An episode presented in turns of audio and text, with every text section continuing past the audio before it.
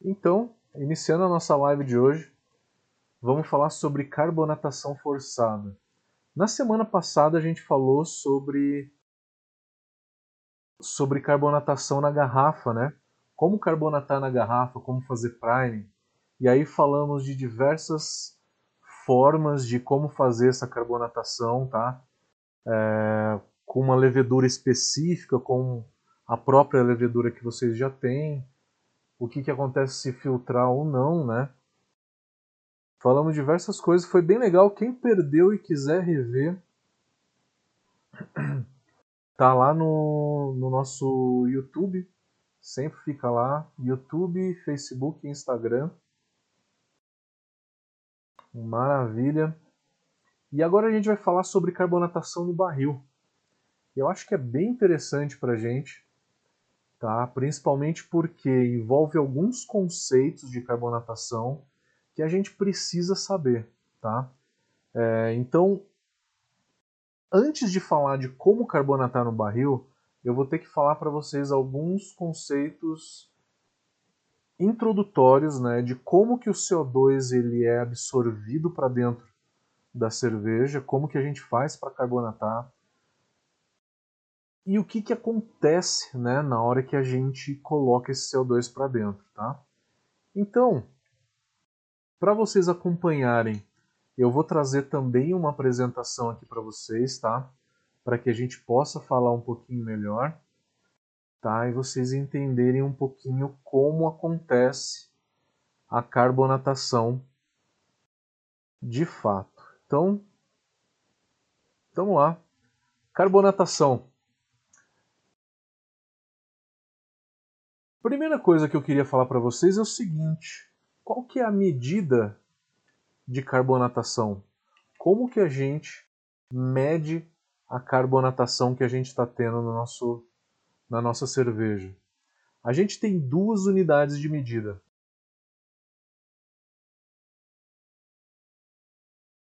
A primeira delas que eu trouxe é a da cerveja artesanal. Cervejaria artesanal e também o caseiro a unidade é volumes de CO2.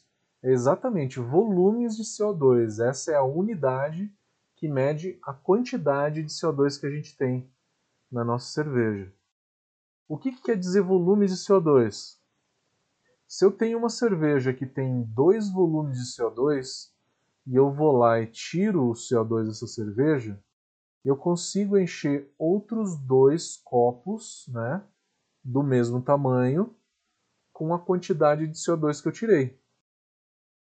E assim sucessivamente, 2,5, 3 volumes de CO2, eu consigo encher três outros recipientes com essa quantidade de CO2 que eu tirei. Lógico que em condições normais de temperatura e pressão, né? Qual que é a carbonatação média que se tem?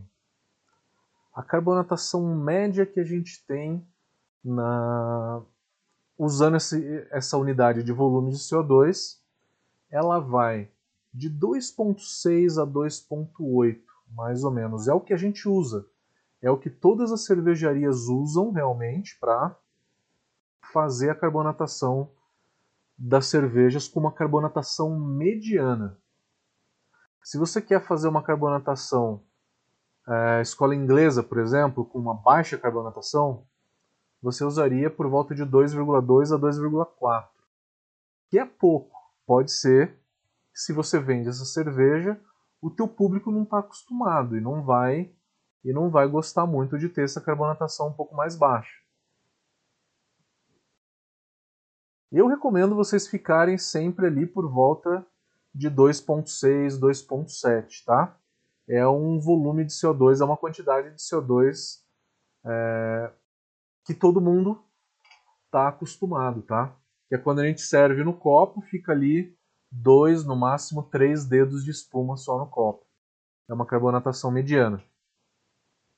Então, falando da unidade de carbonatação, que é volume de CO2, carbonatação baixa de 2,2 a 2,4 volumes de CO2, carbonatação mediana fica entre 2,6 a 2,8 uma escola belga ou uma Weiss fica entre 3, 3.2, 3.4 já é uma carbonatação excessiva para cerveja.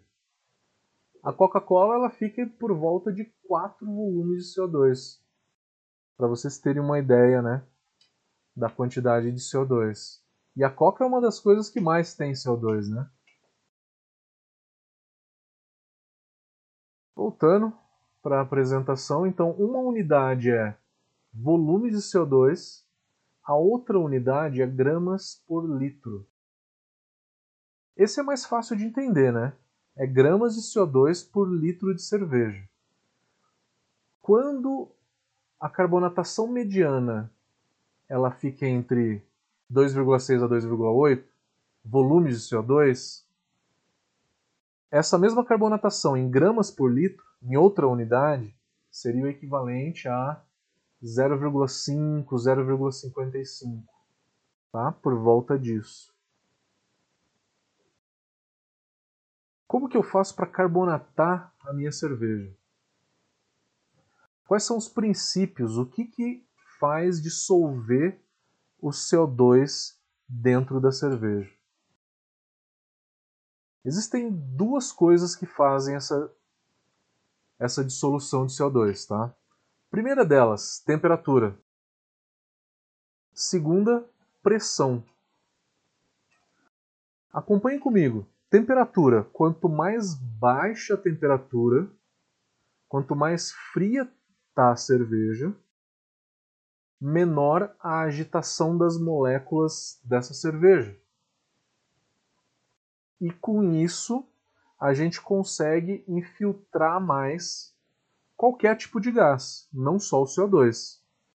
Então, quanto mais fria é a cerveja, mais fácil a gente consegue inserir o CO2 dentro dela. E pressão? Quanto maior a pressão, quanto mais eu faço força para esse CO2 entrar para dentro do líquido, como é que o CO2 entra na carbonata cerveja? A pressão empurra o CO2 para dentro. Se a pressão for muito alta, vai empurrar bastante CO2. Se ela for mais baixa, vai empurrar menos, né? Então, de uma certa forma é lógico, tá? Mas a gente tem que falar então que existem esses dois fatores que influenciam na carbonatação da cerveja. Temperatura, quanto mais baixa a temperatura, mais eu consigo carbonatar. E pressão, quanto maior a pressão, mais eu consigo inserir CO2 dentro da minha cerveja. Já que a gente está falando de carbonatação no barril, mas para falar de carbonatação no barril, a gente tem que falar dos princípios da carbonatação forçada, né? Então eu estou falando dos princípios da carbonatação forçada.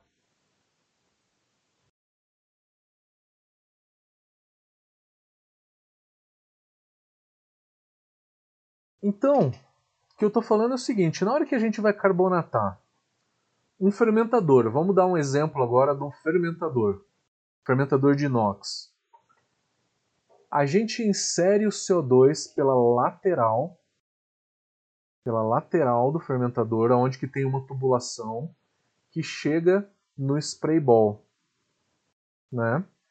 Então o spray ball ele fica bem em cima do fermentador, tá? Ele é uma bolinha, tá? Quem não conhece é uma bolinha de inox toda perfurada. A finalidade disso é fazer sip no fermentador, que é jogar soda e ácido ali, e essas bolinhas fazem com que esses furinhos na bolinha, né, no spray ball, fazem com que as soluções que você joga para dentro do fermentador vão espalhar melhor para dentro de todo o fermentador, né? E é pelo spray ball que também entra a pressão. Então, na hora que a gente pressuriza um fermentador, a gente coloca a pressão pelo spray ball, que é uma tubulação que está na lateral do fermentador e que vai para o topo do fermentador, né? E aí entra para dentro do fermentador dentro de uma bolinha chamada spray ball. E aí esse CO2 ele é inserido para dentro do fermentador. A primeira coisa que acontece é o headspace fica pressurizado. O headspace, então, é, a parte superior então fica pressurizada. Na hora que eu coloco, por exemplo, 3 kg de pressão no meu fermentador, eu coloco 3 kg de pressão no headspace. E aí aos poucos, esse CO2 ele vai sendo empurrado para dentro da cerveja, né? Ele vai entrando na cerveja. E conforme vai entrando, esse CO2 ele vai criando uma força contrária, ele quer sair de dentro. Eu tenho uma força empurrando o CO2 para dentro e eu tenho outra força que quer expulsar esse CO2 dali de dentro. Na hora que a quantidade de CO2 dentro da cerveja for alta, essa força vai estar tá bem mais alta. Até um momento aonde que eu tenho as duas forças iguais. Tá? Então eu vou pressurizar o CO2, o CO2 vai entrando. O CO2 dentro do líquido, ele não está muito contente ali, ele quer sair dali, tá? Ele quer sair e ele começa a fazer uma força contrária para sair de dentro do líquido. E aí na hora que essa força se iguala à pressão que eu estou aplicando no fermentador, aí acontece uma coisa muito importante. Eu chego num estágio chamado ponto de equilíbrio.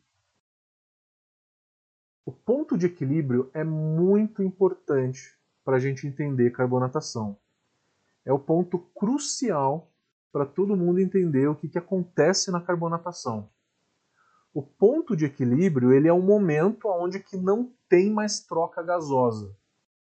Nem CO2 entrando e nem CO2 saindo de dentro do líquido. Eu tenho então igualdade de pressão, de forças, né? Porque a pressão empurrando o CO2 é uma força que exerce no líquido. E o CO2 dentro do líquido também quer sair, ele é uma força que está querendo sair de dentro do líquido. O ponto de equilíbrio ele é fundamental porque ele vai dizer é, qual, qual é a pressão, qual é a temperatura e pressão que a gente vai aplicar para fazer a nossa carbonatação. Eu vou chegar lá ainda, tá? Importante vocês saberem, então, recapitulando, que a gente tem dois fatores que influenciam na carbonatação. Temperatura. Quanto mais baixa a temperatura, mais eu consigo injetar CO2 dentro do meu líquido. Pressão, que é a segunda. Quanto maior a pressão, mais eu consigo inserir CO2 também dentro do líquido. Esse CO2 ele vai entrando dentro da cerveja e ele vai criando uma força contrária. Ele quer sair de dentro do líquido. Até chegar um momento em que as duas forças vão se igualar. E aí eu não vou ter mais troca gasosa. Nem CO2 entra e nem CO2 sai de dentro do líquido. Como usar isso na prática? Importante vocês entenderem esse conceito básico até agora para que a gente consiga falar isso é, de forma prática. Tá? Vamos dar exemplo pra, prático de como que isso acontece. Aquelas tabelas de carbonatação que vocês têm, como ler essa tabela? Aqui os dados é a mesma coisa, tá? A tabela de carbonatação todo mundo sabe qual que é, aquela que ela é, tem algumas cores, né? Vermelha, verde, amarela, né? Que indica ali algumas faixas de carbonatação, né? Essa tabelinha, ela é um exemplo, ela é um resumo daquela tabela, tá? Então, na linha, na linha da tabela de carbonatação, você lê a temperatura em graus Celsius. Na coluna está a pressão. Não são os dois fatores que influenciam na carbonatação? Temperatura e pressão? Tá. E o que, que a gente lê no meio dela? A quantidade de CO2 no ponto de equilíbrio. No ponto de equilíbrio. Importante, tá? E qual é a unidade que está que tá sendo expressa aqui? Volume de CO2. Volume de CO2. Vamos dar um exemplo prático para vocês, tá? Vamos supor que eu estou maturando a minha cerveja a 1,1 graus Celsius. E aí eu quero que a minha cerveja fique com uma carbonatação mediana de 2,6 volumes de CO2. Então eu vou procurar na tabela qual que é a pressão que eu tenho que aplicar. Eu já sei a temperatura que meu fermentador está. Eu tenho que descobrir a pressão para que tenha a carbonatação, a quantidade de CO2 que eu quero para minha cerveja. Então eu estou a 1,1 graus Celsius, vai percorrendo então essa tabela até chegar em 2,6.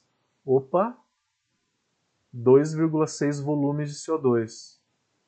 É uma carbonatação mediana. É essa quantidade de CO2 que eu quero para minha cerveja. Qual que é a pressão? 0,7. Então, quero carbonatar minha cerveja, dando 2,6 volumes de CO2 para minha cerveja, que é uma carbonatação mediana. O meu fermentador está a 1,1 graus. Aí eu corro a tabela de carbonatação até chegar em 2,6. Qual que é a pressão? 0,7. É lógico que eu dei um exemplo que tem aqui na tabela, né? mas se você for pegar a tabela de carbonatação de verdade, ela tem muito mais números do que isso daqui. Mas a, a linha de raciocínio é essa mesma, tá? Então, carbonatei a minha cerveja com 2,6 volumes de CO2. E aí agora eu vou vender para um bar. E esse bar ele deixa a câmara fria, vamos supor que ele deixa a câmara fria a uma temperatura de 7,2 graus Celsius. Né? Então, se ele deixa 7,2 graus Celsius, aí a pergunta agora é o seguinte: qual que é a pressão que o dono do bar tem que servir esse barril, esse chopp, para que mantenha a carbonatação? A carbonatação dessa cerveja é de 2,6. Pega então a linha, essa linha, e vai correndo na tabela até achar 2,6. 2,4. O 2,6 vai ser mais ou menos por volta de 1,2, 1,3 kg de pressão. Então, se o dono do bar, a uma temperatura que esse barril tiver a 7, temperatura do barril, não temperatura da chopeira, tá? Temperatura do barril. Se tiver 7,2 e aí a, a pressão que eu, que eu tenho que usar para extrair tem que ser por volta de 1,3 para que a cerveja não carbonate demais e nem perca a carbonatação. Porque o que, que acontece se o dono do bar usar uma pressão de 2,5? Nessa tabela aqui a gente tem até a pressão de 2, né? 2,0. Se fosse 2,5, seria uma quantidade de CO2 absurda, né? Então o que, que aconteceria? A cerveja aumentaria a carbonatação conforme esse dono do bar for servindo o chopp. Tá? Porque o ponto de equilíbrio ali seria mais de 3,6, seria por volta de 4 a 4,5 volumes de CO2. Então, a cerveja vai supercarbonatar. O inverso também é verdadeiro. Vamos supor que o dono desse bar use 0,7 kg de pressão para servir esse chopp a uma temperatura de 7,2. O ponto de equilíbrio nesse caso é 2,08. Se a minha cerveja tem 2,6, ela vai começar a perder carbonatação até chegar em 2,08. Gente, é muito importante vocês entenderem o princípio da carbonatação, tá? Que é como que a gente usa temperatura e pressão para chegar na quantidade de CO2 ideal que a gente quer. E aí depois que a gente carbonata esse barril, passa ele para um bar ou para um tap room ou para qualquer pessoa tomar essa cerveja, ela tem que usar o mesmo princípio da carbonatação para entender qual que é a pressão que ela tem que usar para servir esse chopp, para não perder carbonatação e nem supercarbonatar. A maioria dos erros é lógico que é supercarbonatação, né? Porque você colocando uma pressão alta, você consegue extrair o chopp muito mais rápido. Só que aí, conforme o tempo, você vai aumentando a carbonatação dessa cerveja. O que é ruim, né? Se tem alguém que trabalha em cervejaria aqui, sabe a quantidade de reclamações que tem é, de cliente que liga no, na sexta, no sábado à noite, falando assim, ó, oh, teu chopp tá espumando demais, o que que tá acontecendo? E aí você tem que sair lá e ver o que, que o cara tá fazendo, ele tá usando uma carbonatação muito maior, né? Uma pressão muito maior do que, do que ele deveria. E aí com isso acaba carbonatando demais essa cerveja. Uma coisa muito importante que eu tenho que falar para vocês.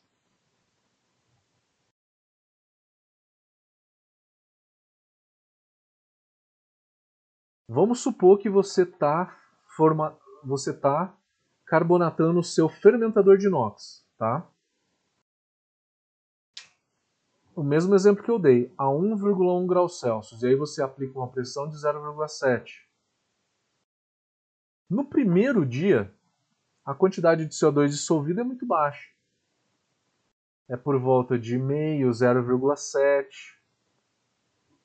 E aí, com o tempo, vai aumentando até chegar em 2,6, que é o ponto de equilíbrio. Quanto tempo demora para chegar nesse ponto de equilíbrio? De 7 a 9 dias se eu usar uma pressão constante. Constante e baixa, que é 0,7, 1 kg, né? Então tá, você está me dizendo então que se eu aplicar uma pressão de 0,7 para carbonatar minha cerveja, vai demorar de 7 a 9 dias para chegar na quantidade de CO2 que eu quero. Exatamente. Ah, mas eu não tenho nove dias para para carbonatar minha cerveja. Eu preciso carbonatar em quatro ou cinco dias. Existe uma forma de acelerar essa carbonatação. Como? Chacoalhar. Ah, mas não dá para chacoalhar fermentador. Mas barril dá, né? O que, que aconteceria se eu chacoalhasse o fermentador? Eu fui lá, coloquei 3 kg de pressão no meu fermentador. Despluguei o CO2 e peguei esse fermentador e chacoalhei. Se eu conseguir chacoalhar ele bem por 30 segundos, que, que aconteceu? Eu atingi o ponto de equilíbrio em 30 segundos. Mas é o suficiente para carbonatar a cerveja? Uma vez só não. Coloquei uma pressão de 3 kg, chacoalhei, na hora que eu chacoalhei, chegou no ponto de equilíbrio, essa pressão do fermentador iria cair, ou do barril no caso, né? Eu estou querendo fazer um paralelo com o barril, na verdade. A pressão vai cair para 1.2. Bota 3 kg de pressão, chacoalha 1.4 e aí vai. Até chegar na carbonatação que você precisa. Então, a agitação ela é importante na carbonatação para que eu chegue no ponto de equilíbrio mais rápido. Tá? Botei uma pressão dentro do fermentador. O CO2 ele só está no headspace. Na hora que eu chacoalho, esse CO2 ele mistura dentro do líquido. E aí até chegar no ponto de equilíbrio. É isso que a agitação faz. Chegar no ponto de equilíbrio muito mais rápido. E aí eu estou falando em por volta de 30, 40 segundos. Cheguei no ponto de equilíbrio rápido, estabilizou e ficou com aquela carbonatação. Um barril, eu vou precisar fazer isso umas 4 ou 5 vezes. Então, para carbonatar barril, já está aí a dica, né? Você pode carbonatar rápido dessa forma, tá? Chacoalhando o barril.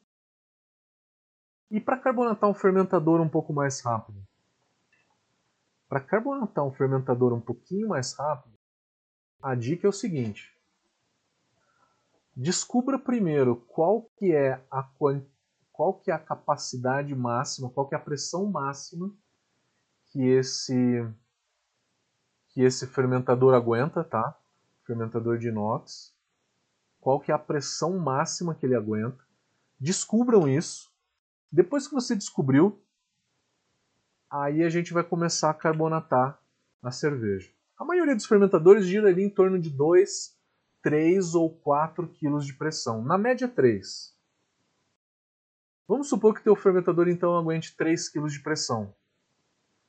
Ao invés de colocar 0,7 kg de pressão constantes, eu vou colocar logo de cara 3 kg.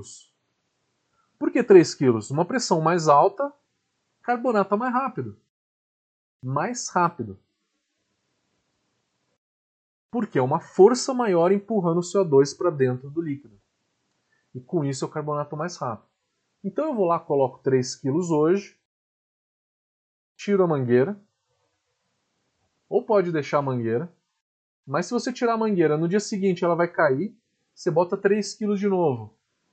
Aí ela, ele absorve, o CO2 absorve, a pressão cai, e aí você vai fazendo isso por 4 dias, 4 ou 5 dias. Só que isso pode te levar a cometer um erro que acontece com uma certa frequência. Qual que é esse erro? Se eu for sempre colocando 3 kg de pressão, e o meu fermentador está a 1 grau, né? Então olha a tabela de carbonatação. Meu fermentador está a 1 grau. 3 kg de pressão me daria por volta de 5 volumes de CO2. Então, se você deixar 3 kg de pressão constante no teu fermentador, a 1 grau, a tua cerveja vai ficar extremamente carbonatada. Porque ela vai atingir o ponto de equilíbrio, né? Se você sempre for colocando 3 kg de pressão, eternamente, vai atingir uma carbonatação muito alta. Para fazer dessa forma, o que vocês têm que fazer é o seguinte. Ir colocando 3 kg de pressão no, no fermentador, né? a pressão máxima que o fermentador aguenta. E aí com isso você vai carbonatar mais rápido, vai colocando CO2 cada vez mais rápido para dentro do líquido. E aí, para saber quando que eu paro de aplicar essa pressão, essa pressão alta, né? Eu tenho que medir a quantidade de CO2 que tem dentro da minha cerveja. Como é que eu faço isso? Com medidores de CO2. Tem medidor digital que custa 50, 60 mil. E tem medidor um pouco mais simples que eu vou mostrar para vocês, que custa 2, 3 mil reais. Talvez para cervejaria seja mais factível, né? Gastar 3 mil reais e não para o caseiro, né? Mas vamos supor então que você é uma cervejaria que você tem um medidor de CO2. Comecei a carbonatar minha cerveja hoje com 3 kg de pressão.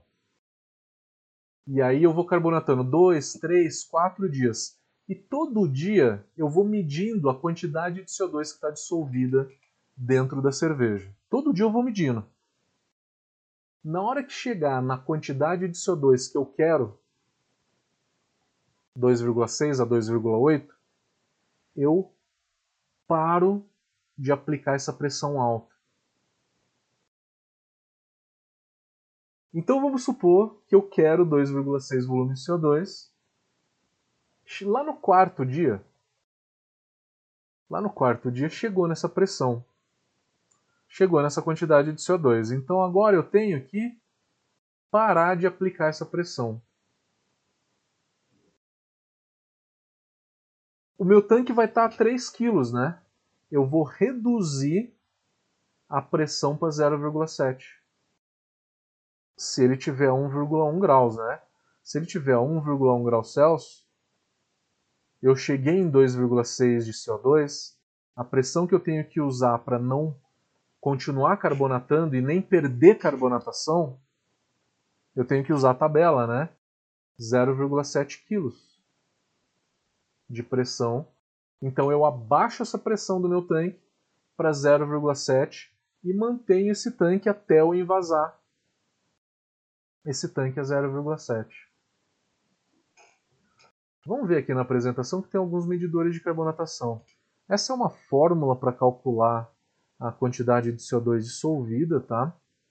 E aqui está os medidores de carbonatação. Como é que eles funcionam? Você vem e engata ele, né? Ele vem uma mangueirinha, a mangueirinha engata no tanque, aí entra para dentro do, do copo ah, a cerveja, né? Tem um tubinho que vem para dentro desse copo de acrílico, né? A cerveja entra dentro do copo de acrílico e aí ele tem um ladrão. Na hora que começar a sair cerveja pelo ladrão, você fecha. Fecha a saída, fecha a entrada. Ele tem um manômetro, né, que mede a pressão que está dentro do copo. A pressão na hora que você desplugou tudo é zero e aí ela começa a aumentar. Por que, que ela começa a aumentar? Porque o CO2 que está dentro da cerveja está indo para o headspace. Daqui a nove dias, esse equipamento vai chegar no ponto de equilíbrio. Só que eu não quero esperar nove dias para medir a carbonatação. Eu pego esse equipamento então e chacoalho. E chacoalho. Por 30 segundos, bem forte. Depois que eu chacoalhei, ele chegou no ponto de equilíbrio. Chegou no ponto de equilíbrio. Se ele chegou no ponto de equilíbrio, como é que faz para eu saber a quantidade de CO2 que tem dentro da minha cerveja? É só saber a temperatura e pressão que esse copo está. Ele tem um manômetro aqui que mede a pressão e tem um termômetro atrás dele que mede a temperatura. Com isso, você mediu a quantidade de CO2 que está nesse copo. É só consultar a tabela de carbonatação, né? Vai ali ver a, a temperatura, na linha da tabela você lê a temperatura, na coluna você lê a pressão e o resultado no meio da tabela vai ser justamente a quantidade de CO2 que está dissolvido na tua cerveja. Com isso, com esse equipamento, e é justamente esse equipamento que eu mostrei que ele custa 3 mil reais, tá? Lá fora custa 300 dólares. Ah, mas eu não consigo comprar isso. Se você conseguir fazer alguma coisa parecida, ou com uma garrafa PET, ou com o teu próprio barril, saber a temperatura e a pressão que teu barril tá, você consegue lendo a tabela de carbonatação, vê a quantidade de CO2 que está dissolvida na tua cerveja.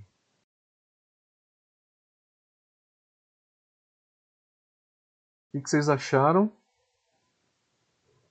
Tentei de diversas maneiras né, falar, falar sobre a carbonatação, o princípio como carbonato, como se usa isso na hora de servir o chopp, né, como carbonata um fermentador e como carbonata um barril. Tá? Eu acho que com isso, com isso a gente falou de uma forma breve, né? Mas eu falei dos pontos principais de como fazer uma carbonatação forçada. Quero ler as perguntas de vocês agora. Quiserem que eu explique de novo, me fala que eu explico de novo, com o maior prazer, tá?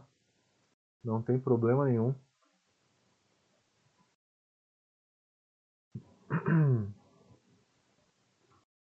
Vamos lá, deixa eu ler o Instagram primeiro.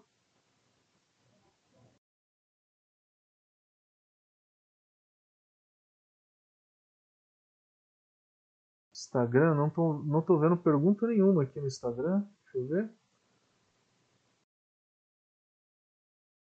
Sucumbindo. Como sei quando chegou ao ponto de equilíbrio? É... Como que eu sei quando chegou no ponto de equilíbrio? Tanto o meu barril quanto o meu fermentador. Tem uma forma só. Você medir a quantidade de CO2 que está dissolvida ali dentro. E ver se essa é a quantidade de CO2 do ponto de equilíbrio. Porque a tabela de carbonatação nada mais é do que medir o ponto de equilíbrio, né? O resultado da tabela, o meio da tabela, lê a quantidade de CO2 que está ali dissolvido, que está dissolvido na tua cerveja. Como é que eu sei que está no ponto de equilíbrio? Lendo, medindo a quantidade de CO2 que está dentro da cerveja. De duas formas, né? Ou comprando um equipamento que faz essa medição, ou tentando de alguma forma, né, com adaptar e fazer alguma é, algum equipamento parecido, né, com uma garrafa PET ou com um barril, se você conseguir ler a temperatura e pressão de um barril, você consegue saber essa quantidade de CO2, tá?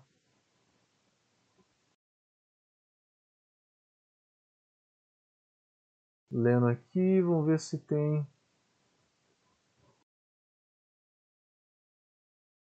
O Thiago pediu para mostrar o equipamento de medição. Eu acabei mostrando um pouco depois, né?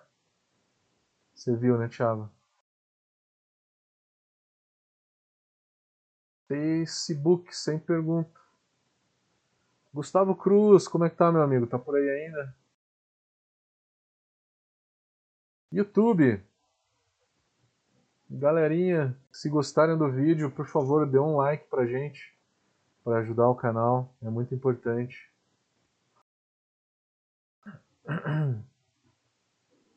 O Robert Frey perguntou que software que eu uso para fazer a transmissão, né? Eu uso o OBS. O OBS que é o gratuito e ele já tem um filtro de chroma key, né? Que aí ele aparece o fundo verde, né? Ele transforma o fundo verde em um fundo invisível, né? Que aí depois você consegue colocar ele em qualquer em qualquer fundo depois, né? Show de bola. David Paldini, valeu, valeu pelo abraço, cara. Acho que mais até o final do mês chega chega a medalhinha de comendador que, que eu recebi, tá chegando já. E aí quando chegar eu mostro para vocês, valeu.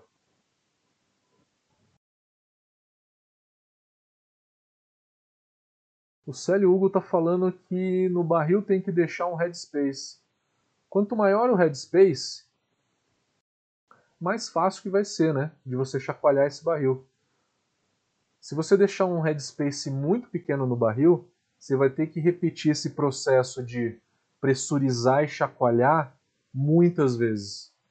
Se você deixar um headspace um pouco maior,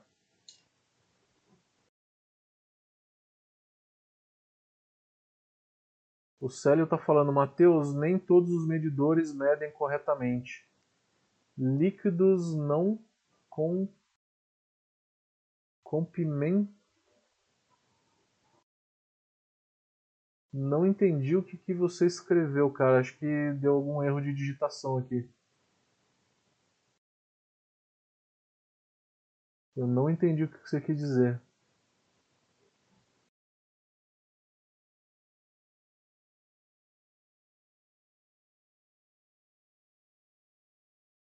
Maurício Nadão, como é que tá, meu querido?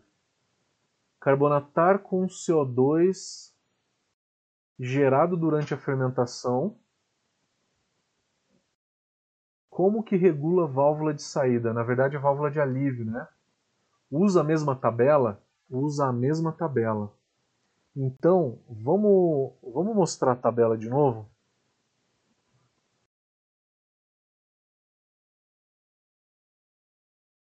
Vamos supor então, Maurício, que você vai carbonatar, é porque aqui eu tenho dado, eu tenho 20 graus, né? Se você for carbonatar a 20 graus, é, qual que é a pressão que você tem que deixar a tua válvula de alívio? Para ficar com a carbonatação por volta de 2,6, né, vai ser um pouquinho mais para cá, vai ser por volta de 2,4 quilos.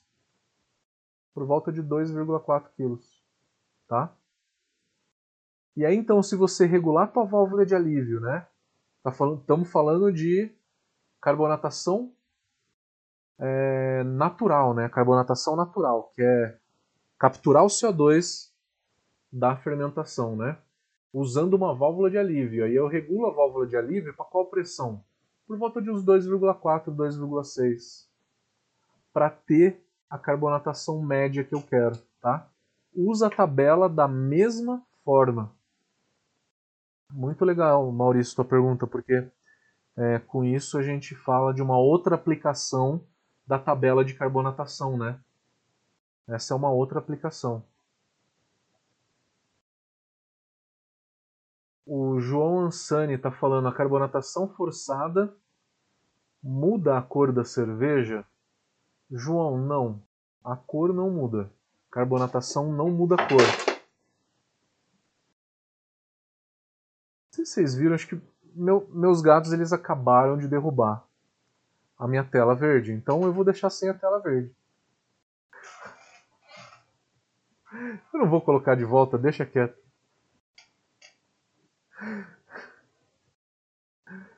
É, continuando aqui as perguntas.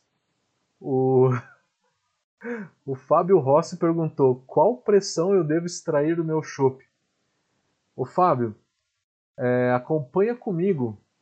Eu vou mostrar então para vocês é, como fazer essa leitura. Eu já, não sei se você entrou um pouco atrasado, mas eu já mostrei isso, mas é bom sempre recapitular, tá? Então eu vou mostrar aqui para vocês de novo, tá? Vamos lá. Fábio, a primeira coisa que você tem que saber é quanto de CO2 que tem dissolvido no teu chope de 2,6 a 2,8. Vamos usar na média 2,6? Então vamos supor que a cerveja que você vendeu para o bar tem 2,6. E aí esse cliente no bar ele vai usar uma temperatura de 1 grau Celsius. Aí você usa a tabela, você vai lendo ela, vai percorrendo a linha toda até encontrar 2,6, a quantidade de CO2 que está dissolvida. Qual que é a pressão? 0,7. Então, se esse cliente no bar usar 0,7 kg de pressão a uma temperatura de 1,1, vai manter a carbonatação que o teu chopp tem, que é de 2,6. Se ele usar uma pressão maior do que isso, vai, vai aumentar a carbonatação. Se ele usar uma pressão menor, vai reduzir a carbonatação. Aí, muitos de vocês, que eu sei que muitos têm bar, vai falar o seguinte: pô, mas eu não consigo servir um chopp a uma pressão de 0,7. Por quê? Porque às vezes a linha a linha onde que percorre meu chopp, ela é muito longa. Quanto maior a linha, menor o fluxo lá na ponta, na chopeira, melhor dizendo, né? Porque ele precisa sair do barril e ir até a chopeira. Se a, se a linha, né, se a mangueira é muito longa, vai sair com uma pressão muito baixa lá na ponta, na chopeira. Duas coisas que reduzem a pressão, a vazão do chope na chopeira. O tamanho da mangueira e a bitola da mangueira. Quanto mais fina, maior a resistência que a mangueira causa no chope, né? Física, né? Então, se eu tenho uma mangueira longa, eu vou precisar de uma pressão maior. Tem muita gente que usa pressão de 1,5. Putz, mas aí supercarbonata, né? Aumenta a carbonatação. Aumenta. Só que daí você não vai usar CO2 para extrair seu chopp, para extrair o chopp. Você vai usar Nitrogênio. Porque você pressurizando o barril com nitrogênio, o nitrogênio ele não se solubiliza. Ele só faz força para o chopp sair e não se mistura. Legal, né? E o nome desse produto se chama Conservare. Conservare. O Danilo está perguntando: a carbonatação com agitação é a mesma coisa que esperar os nove dias? Exatamente. Se você esperar os nove dias em pressão e temperatura constante, você chega no ponto de equilíbrio. Mas se você chacoalhar, agitar, você chega no ponto de equilíbrio muito mais rápido. É para substituir o tempo todo que você vai ficar esperando, né? A agitação substitui esse tempo todo de espera. Aí o Danilo também perguntou: existe diferença no arredondamento de sabor da cerveja? Não por conta da carbonatação, existe diferença em carbonatação forçada versus priming.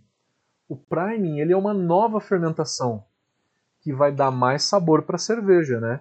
Se a cerveja fermentou um pouco mais, vai produzir mais ésteres, vai produzir mais fenóis, vai produzir mais álcool.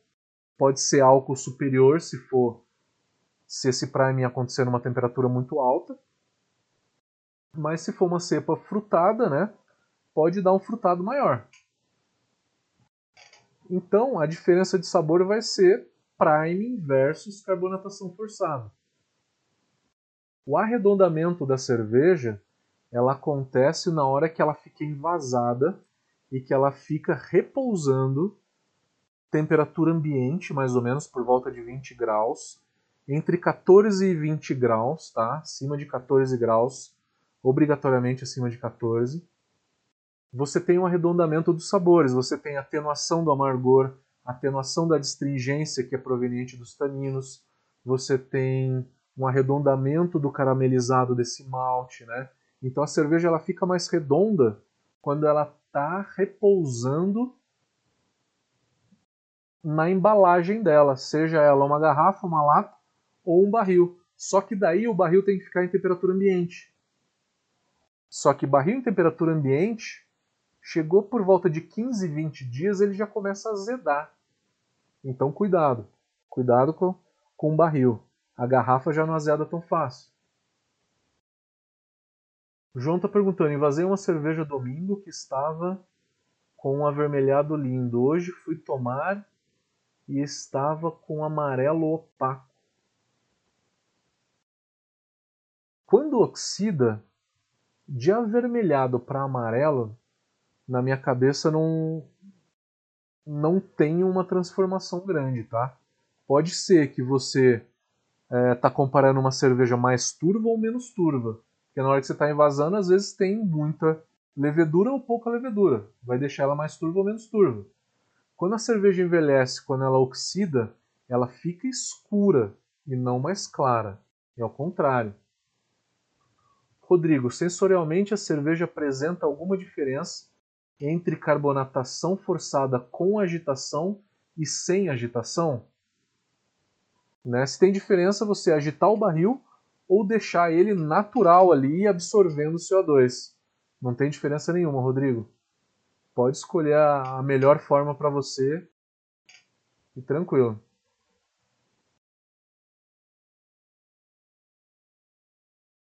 Tiago Almeida tá falando para testar o equipamento do Célio Hugo. Tá. Rodrigo, após a carbonatação com agitação é necessário esperar um tempo para o CO2 incorporar melhor na cerveja? Rodrigo, excelente pergunta. Excelente pergunta. Por que, que eu falei nove dias? Na hora que chega em cinco dias mais ou menos, você deixa uma pressão constante, cinco ou seis dias já atinge a carbonatação que você quer. Por exemplo, 2,6. Ah, atingiu então a carbonatação que eu quero, 2,6, despluga o CO2. E aí no dia seguinte você vai lá e invasa essa cerveja. E aí depois de envasada, você não experimentou ela antes de envasar. Depois de envasada, você toma e você fala: pô, mas está menos carbonatada do que ela estava ontem. O que, que aconteceu? No processo de carbonatação dela, então, conforme você vai carbonatando, você tem CO2 virando ácido carbono. E você tem, então, na hora que você está carbonatando, você tem é, CO2 se transformando em ácido carbono. Se você parar de dar pressão no tanque,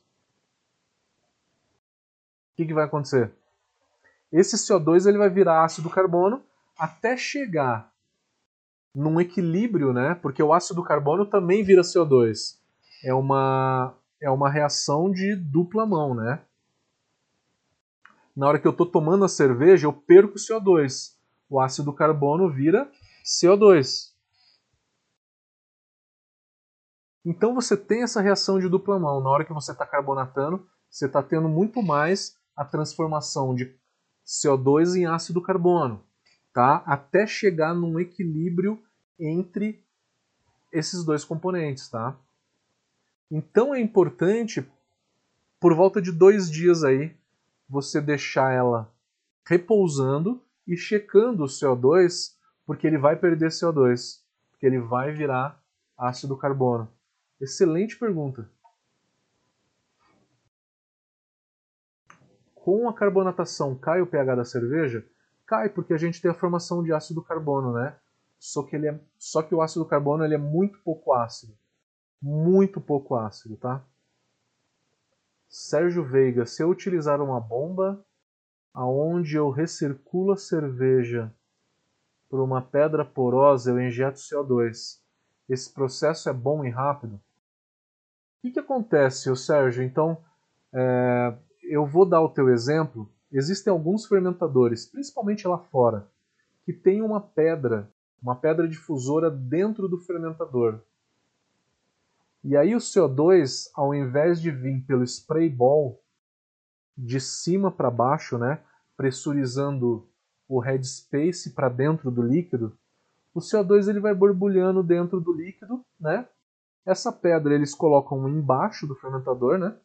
Que é para, na hora que você injetar o CO2, ele vai microbolhas, né? Entrando dentro da cerveja, essas microbolhas vão solubilizando e aí com isso você consegue carbonatar o teu fermentador em por volta de um dia.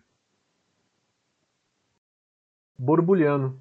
Por quê? Borbulhando é uma outra forma de você incorporar o CO2 mais rápido, tá? Quanto menor a bolinha, mais fácil ela se solubiliza. Esse conceito vale para a aeração do mosto também, né? Legal? O duro é você colocar isso dentro do fermentador. Porque não adianta só colocar dentro e não pressurizar o fermentador, né? Ele tem que estar tá pressurizado, porque senão o CO2 todo ele sai, né?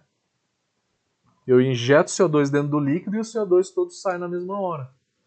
Então ele tem que estar pressurizado na hora de você usar essa pedra difusora. Marcelo Rodrigues, para o caseiro, a carbonatação forçada resolve totalmente o problema da oxidação? Na verdade, é o priming que resolve a oxidação, né? Por quê? Porque o priming é uma nova fermentação. E tendo oxigênio ali dentro, a levedura vai consumir esse oxigênio que está dentro da cerveja, né? Se foi alguma outra coisa que você quis perguntar, me fala. Talvez eu não tenha entendido a tua pergunta.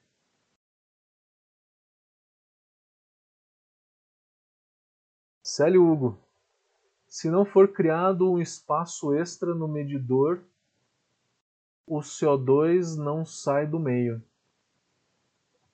No medidor de carbonatação, se não for criado um espaço extra, ele não sai do meio. Sim, tem que ter um headspace, concordo. Alguns possuem um êmbolo que, quando ativado, cria esse espaço, medindo o CO2 real que estava no líquido. Entendi, entendi. Então, no no, nesse medidor, eu sempre deixo por volta de um dedo de headspace. Tá? Um headspace pequeno, que é para o CO2 ficar ali dentro, né? Entendi. Bom ponto, cara, bom ponto. Bem legal. Rodrigo, sabendo a temperatura do tanque, posso fazer a carbonatação rápida, acompanhando a pressão que estabilizou no headspace? Exatamente. Só que você vai saber a carbonatação que a tua cerveja está só se ela ficar por muito tempo a uma pressão constante e a uma temperatura constante, né? Aí você vai saber a, a carbonatação de fato da tua cerveja no tanque. Porque demora um tempo até chegar no ponto de equilíbrio, né? Qualquer variação de temperatura e pressão vai alterar o ponto de equilíbrio, mas vai demorar de 7 a 9 dias para alterar esse ponto de equilíbrio.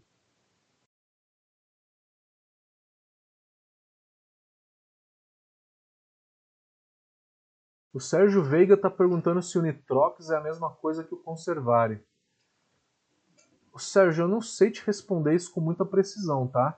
Até onde eu entendo, Nitrox, que eu sou mergulhador, é, eu já fiz o básico, eu não sou dos mais avançados em mergulho, né? Mas o pessoal usa um composto, né, para mergulhar que ele tem nitrogênio, que é para quem vai em profundidades muito fundas, né? Eu não sei a composição do nitrox. O conservare é mais ou menos 30 ou 40% de nitrogênio, o resto é CO2, tá? Eu não sei se o nitrox tem essa quantidade, ou é mais ou é menos. Eu acho que é mais, não é? Não sei. Não sei te dizer. Ricardo Teles. Após fazer a carbonatação no barril, conforme vai fazendo a extração do chope, a pressão para que saia o chope até o final do barril deve ser a mesma com que foi carbonatado? Tem que ser a mesma, não, necess... não a mesma pressão, mas é, você tem que saber. Lembra que, eu, que no, nesse vídeo eu, eu falei para vocês qual a temperatura? Primeiro você tem que saber qual é a temperatura que você está servindo. E aí correr a linha para achar qual que é a quantidade de CO2 que tem a tua cerveja e aí encontrar a pressão que você tem que usar para servir, tá? A pressão de servir vai, de, vai depender da temperatura que você está servindo, tá? que é o que eu expliquei no, no vídeo é, um pouquinho antes. Williams, Williams França. Sobre a chopeira gelo, que nem sempre pegamos o barril, o barril em temperatura baixa, às vezes temperatura ambiente. E o chope passa pela serpentina que está no gelo. Qual que é a pressão? A pressão é você tem que medir a temperatura do barril. O barril está a 25 graus. Veja a, a tabela de carbonatação e encontre a pressão ideal. Vai ser por volta de 2,5 kg para a temperatura ambiente, tá? 2,5 kg a 2,8 Mas o conceito é o mesmo, tá? Na hora de servir o chopp. Você acha a temperatura e aí corre a linha na tabela até achar a quantidade de CO2 que está carbonatada a cerveja, na média entre 2,6 a 2,8, e aí você sobe a tabela e encontra a pressão. O conceito é o mesmo. Marcelo Rodrigues Você está complementando a tua pergunta aqui. O duro é que eu não lembro da tua pergunta. Deixa eu lê-la de novo. Marcelo Rodrigues. Para o caseiro, a carbonatação forçada resolve totalmente o problema da oxidação? E aí você complementou. Estava referindo à purga do oxigênio pré-carbonatação. Pré-invase, na verdade, né? na hora de você colocar a cerveja para dentro do barril, você tem que jogar CO2 dentro do barril para poder envasar a tua cerveja no barril. Porque se a cerveja ela simplesmente entrar em contato com, com o ar, ela já absorve, tá? Então é pré-invase. Isso reduz a oxidação, tá? Mas o priming ele vai ter menos oxidação do que o barril fazendo dessa forma. Porque a levedura ela vai consumir o CO2 que ficou ali dentro. Porque sempre fica um pouco de CO2. Verdade é essa. Na carbonatação forçada, a cerveja dura mais em garrafa do que no barril? Dura. Qual o tempo médio? No barril, por volta de 15 a 20 dias. Na garrafa, 2 ou 3 meses. Sucumbindo. Fermentador pressurizado de acrílico é bom? Cara, eu não vou te falar que é bom nem ruim. Eu vou te falar que ele aguenta uma pressão menor. Você tem que tomar cuidado com o máximo de pressão que ele aguenta. Só isso. Né? Se ele for um plástico alimentício, ele não vai passar sabor de plástico nenhum para cerveja, né? Só que a maioria desses fermentadores de plástico acho que aguentam um quilo, um quilo e meio, né? Me falaram uma vez que, que tinha alguns tipos que aguentava até 3. O que aguenta 3 seria melhor. Leonardo, se for utilizar a carbonatação forçada no barril, posso e devo fazer a filtração da cerveja? Tanto faz. Filtração não tem a ver com carbonatação, tá? Na hora que você filtra, você tira muitas substâncias da cerveja e você deixa a cerveja leve. Você reduz o sabor dela, só que deixa ela com aspecto cristalino. Então, filtrar ou não filtrar não tem nada a ver com carbonatação. São duas coisas independentes, tá? Melhor dizendo.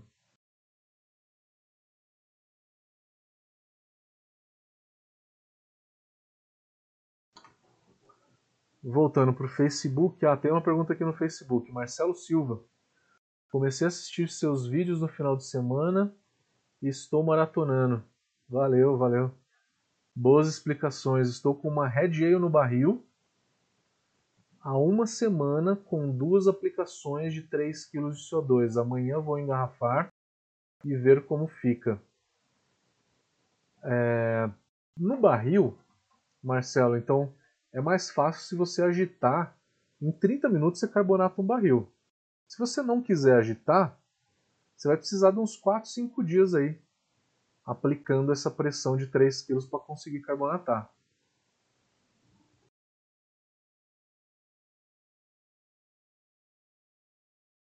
Marcelo Banzanella, fazendo carbonatação no barril, se desmontar a extratora e injetar o CO2 pela saída do líquido e tampar onde seria a entrada de CO2 na extratora. O CO2 entraria pelo tubo de extração? Você pode colocar o CO2, né, extratora, a entrada de CO2 e a saída do, do líquido você pode colocar o CO2 por onde que você quiser, tá? Sem problema nenhum. Só que tem um bico de pato em ambos os lugares, né? Tem um bico de pato em ambos os lugares. Que o CO2 vai entrar facilmente por aqui, mas ele não vai entrar fácil por aqui. Só se você remover o bico de pato que tiver aqui dentro, tá? Na extratora.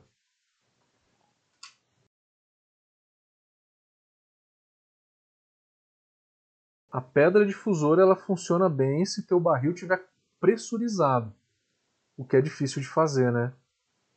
É difícil de pressurizar o barril.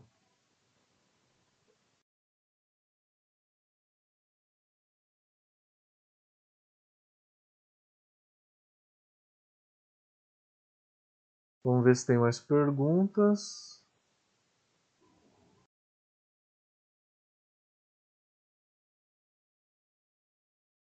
Acho que tem mais algumas aqui no YouTube. Uh, vamos ver onde é que eu parei aqui. O Leonardo Gobin.